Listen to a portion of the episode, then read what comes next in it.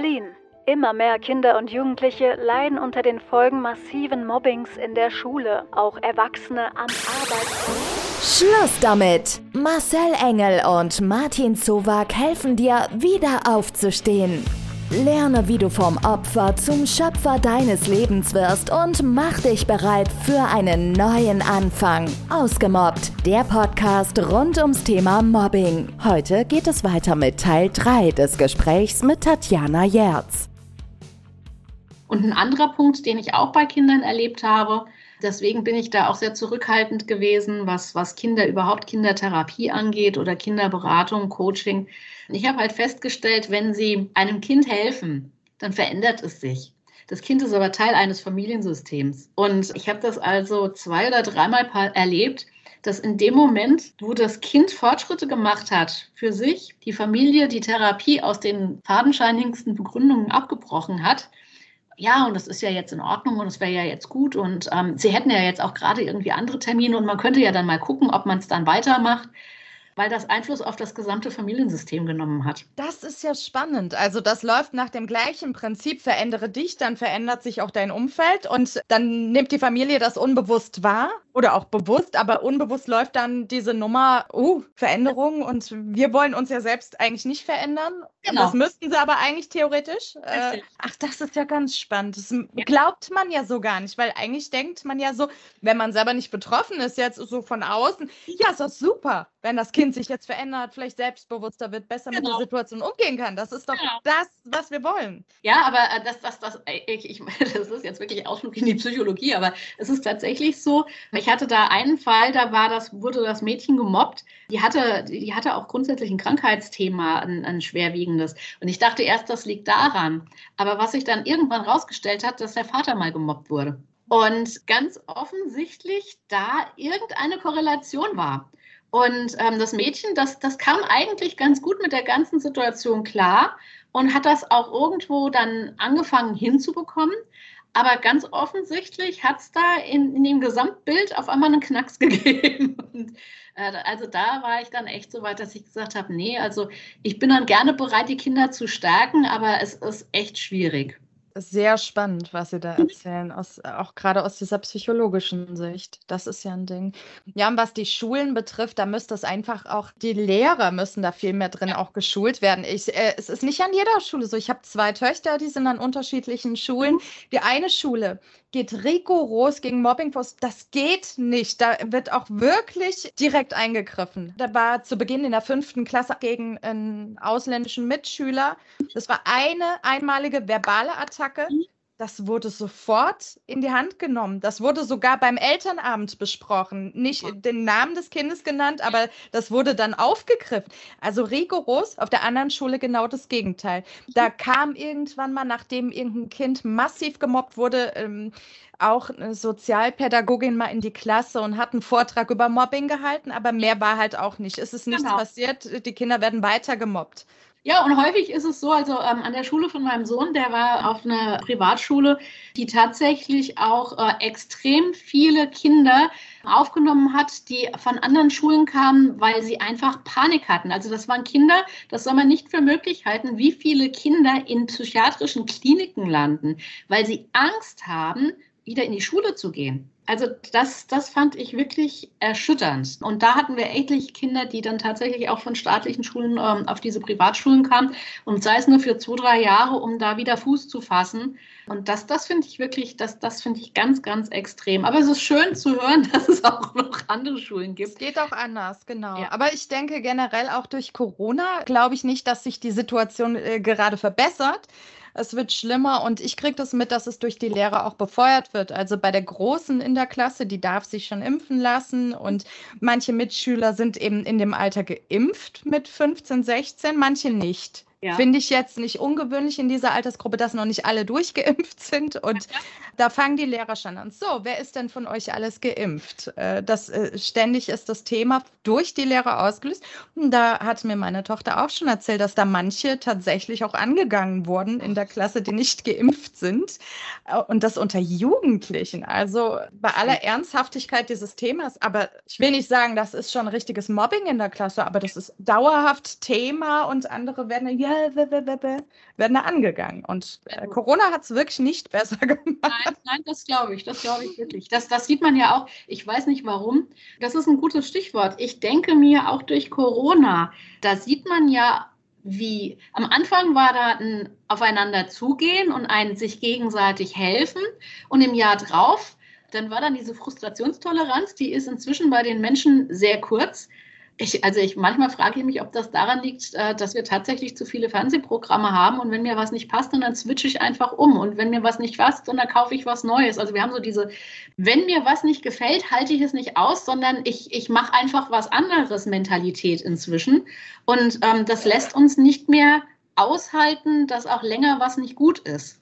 Und wenn ich sehe, was für eine Aggression inzwischen da draußen bei Kleinigkeiten ist, wo ich mir denke, Leute, ganz ehrlich, also es, Ja, das ist wirklich erschreckend. Und was Sie äh, angesprochen haben, letztes Jahr, als es alles anfing, ich war ja teilweise gerührt, wie die Menschen sich auf einmal kümmern umeinander. Und ich habe noch äh, gesagt, Mensch, schau mal, da kann was richtig Schönes jetzt entstehen. Ja. Durch dieses blöde Corona kann was Tolles entstehen, mehr ja. Menschlichkeit, mehr Zusammenhalt. Wir gehen aufeinander zu und plötzlich ist alles anders. Jetzt das ist so ja. Äh, nicht zu glauben. Das, das, das, war zu lange. Das war, das war zu viel Verzicht. Und wir sind inzwischen verwöhnt. Dieser Luxus, den wir inzwischen haben, ständig in Urlaub zu fahren, wenn es geht, dreimal im Jahr, weit zu reisen, zu fliegen. Als ich Kind war, da, da war das nicht so selbstverständlich, in Urlaub zu fliegen. Da ist man mit dem Auto nach Spanien oder nach Italien gefahren und fliegen war Luxus. Ja. Und inzwischen ist das so eine Selbstverständlichkeit. Ah ja, wir waren wieder in der Domrep und ja, ja, wir haben wieder AIDA, was weiß ich, Südsee. Und ich bin so, wow, okay. Und das wegzunehmen, das ist wie Kindern das Spielzeug wegzunehmen und zu sagen, so, pass auf, von deinen 300 Spielzeugen, die du im Kinderzimmer hast, kriegst du jetzt nur noch fünf. Und das, ist, das geht ja gar nicht. Da ist Aufstand. Das ist, und mein Spielzeug und das geht nicht. Und ja, ich denke mal, die, die Frustrationstoleranz ist einfach inzwischen dadurch, dass wir so verwöhnt sind. Wir sind wie verwöhnte Kinder, ist das, ist das extrem schwierig geworden. Das sieht man ja auch da, wo Leute nicht so viel Geld haben. In, in Ländern, wo das nicht selbstverständlich ist, die, die gehen ganz anders mit solchen Themen um. Also ich bin da immer wieder erstaunt, wie, wie viel Freude die in ihrem Leid noch empfinden können, wo unser eins schon ähm, pisst ist, wenn das Wetter schlecht ist. ja. Und man nicht seine übliche, ich weiß nicht, 10 Uhr Joggingrunde machen kann am Samstag. Ja, ja. Das stimmt. Um nochmal drauf zurückzukommen, aufs Thema Mobbing. Mal angenommen, mir passiert das im Büro, ich werde gemobbt, meine Kollegin fängt auf einmal Stress mit mir an, dauerhaft. Was, was, was kann ich denn tun dann? Also, Sie haben vorhin erzählt, äh, was bei Ihnen so die Dämme gebrochen hat, war dieses Gespräch mit Ihrem Freund. Da kam erstmal so alles raus. Ne? Genau. Würden Sie sagen, das ist vielleicht auch schon der erste Schritt, sich jemandem anzuvertrauen, über die Problematik zu sprechen? Also unbedingt und ganz, ganz wichtig ist tatsächlich, sich Hilfe zu suchen. Und da mache ich zwei, zwei, zwei Themen auf. Das eine ist, wenn es gerade angefangen hat, sich mit Freunden und Familie auszutauschen, ist okay und völlig normal. Wenn das aber andauert und ich aus der Situation nicht rauskomme, weil ich jetzt nicht kündigen kann oder weil ich jetzt nicht, nicht versetzen lassen kann, sondern ich muss jetzt erst noch mal für einen Moment in dieser Situation verharren, dann ist es extrem wichtig, dass man sich eine Ecke sucht, wo ich darüber reden kann und mich austauschen kann. Und das sollten nicht Freunde und Familie sein, weil man vergiftet tatsächlich sein privates Umfeld, was man eigentlich nutzen sollte, um sich zu stärken, indem man positive Erlebnisse hat. Also ich sage immer, nutzt in dem Fall Familie und Freunde für positive Erlebnisse. In der Familie mit dem Partner sollte man sich tatsächlich Zeiten festlegen und sagen, pass mal auf. Natürlich ist es normal, wenn du von der Arbeit kommst, zu sagen, boah, das war echt ätzend. Oder auch mal zu erzählen, was passiert ist. Aber setzt euch einen Timer. Und das ist kein Quatsch. Stellt euch einen Wecker und redet nicht mehr als eine halbe Stunde darüber. Weil mit der Zeit überfordert das den Partner. Wenn ich jeden Tag, der da kommt, nach Hause komme und stundenlang über dieses Mobbing rede, dann sitzt der Partner irgendwann da, hat alles gesagt, was er sagen kann und weiß nicht mehr zu sagen und gerät selbst in so einen, was soll ich denn jetzt noch sagen? Dann kündige halt. Also da kommt dann irgendwann so, so, so ein Unterton rein aus dieser Hilflosigkeit und das vergiftet am Ende noch die Beziehung und belastet tatsächlich Beziehung und Freunde. Und auch die Freunde wollen sich nicht jedes Mal, wenn man hinkommt, stundenlang anhören, wie schlecht es einem geht wegen diesem Mobbing. Deswegen dann lieber sich entweder eine Selbsthilfegruppe suchen oder ein Forum suchen. Es gibt bei Facebook und Co. Ähm, gibt es mit Sicherheit 100 Gruppen zu diesem Thema wenn man das mag. Also ich persönlich bin kein Fan davon, weil ich das Gefühl habe, mich zieht das dann noch mehr runter. Es, es kann aber helfen, wenn man sieht, man ist nicht allein mit dem Thema. Das heißt, ich bin nicht der Einzige, dem das passiert, sondern es gibt noch ganz, ganz, ganz viele andere. Insofern kann so eine Gruppe schon durchaus hilfreich sein, wenn sie nicht nur jammert, sondern sich auch gegenseitig positive Impulse gibt. Oder eben man versucht, zugegebenermaßen schwierig, eine Psychotherapie zu bekommen oder eben einen Berater, einen Coach, eine Mobbinggruppe, ähm, die, die tatsächlich im Therapeutischen unterwegs ist. Aber wichtig ist wirklich dieses Abladen, dieses Loswerden an einer anderen Stelle. Okay, das ist ein guter Tipp. Und wie, wie stehen Sie zu Gesprächen direkt eben mit den Kollegen oder dem Vorgesetzten? Ähm, grundsätzlich versuchen kann und sollte man das immer, weil es kann ja tatsächlich sein, dass es sich auflösen lässt. Und den Vorgesetzten würde ich es auch sagen, Vielleicht hilft es auch, wenn im Haus ein Betriebsrat ist, zum Betriebsrat zu gehen und zu sagen, pass mal auf, ich sage das jetzt dir, weil du der Betriebsrat meines Vertrauens bist. Ich möchte aber nicht, dass du das ins Gremium trägst. Das ist jetzt erstmal nur für dich weil ich das loswerden muss und weil ich möchte, dass ihr Bescheid wisst und weil ich vielleicht auch eine Einschätzung will, ist das da in der Abteilung schon mal passiert? Habt ihr eine Ahnung davon, wie der Chef und die Kollegen zu so einem Thema stehen? Weil unter Umständen wissen die Betriebsräte was, was ich nicht weiß. Weil nicht jeder trägt das ja offen in die Abteilung.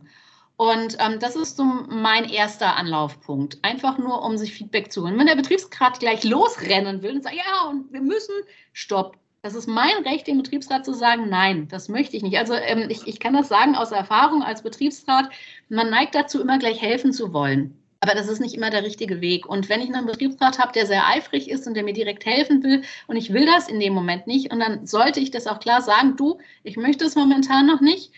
Lass mich das nochmal selbst versuchen und man kann einen Betriebsrat auch zu so einem Gespräch mit dazu nehmen. Was ich empfehlen würde, ist, im Gespräch mit dem Chef oder den Kollegen nicht das Wort Mobbing direkt in den Mund zu nehmen.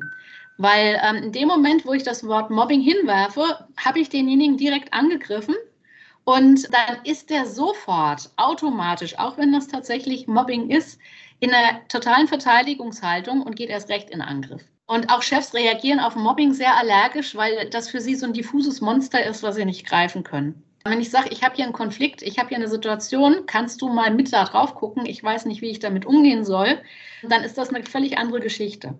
Mhm. Und wenn die dann alle doof reagieren, dann kann ich immer noch in einem zweiten Schritt sagen, pass mal auf, und jetzt holen wir die Personalabteilung mit dazu oder den Betriebsgriff mit dazu oder ich hole mir jetzt erst nochmal ähm, Unterstützung von einem Coach, das, das sind so für mich die Schritte, die ich gehe. Erstmal vorsichtig versuchen, ähm, abzuklopfen, was man auch machen kann. Erstmal bei Kollegen, die nicht direkt beteiligt sind, die aber das von außen vielleicht beobachtet haben, fragen, du hör mal, ich habe da eine komische Situation, hast du das mitbekommen? Und kannst du da mit mal ein Auge drauf haben? Ich weiß im Moment nicht, wie ich da reagieren soll und ob ich da vielleicht äh, was fehlinterpretiere. Also wirklich nach außen so ein bisschen vorsichtig kommunizieren und sich erstmal mit Fragen Hilfen holen. Du brauchst Antworten auf deine Fragen oder möchtest persönlich im Ausgemobbt-Studio deine Geschichte erzählen? Dann schreib einfach eine E-Mail an kontakt.ausgemobbt.com und wir melden uns bei dir. Ausgemobbt, der Podcast rund ums Thema Mobbing.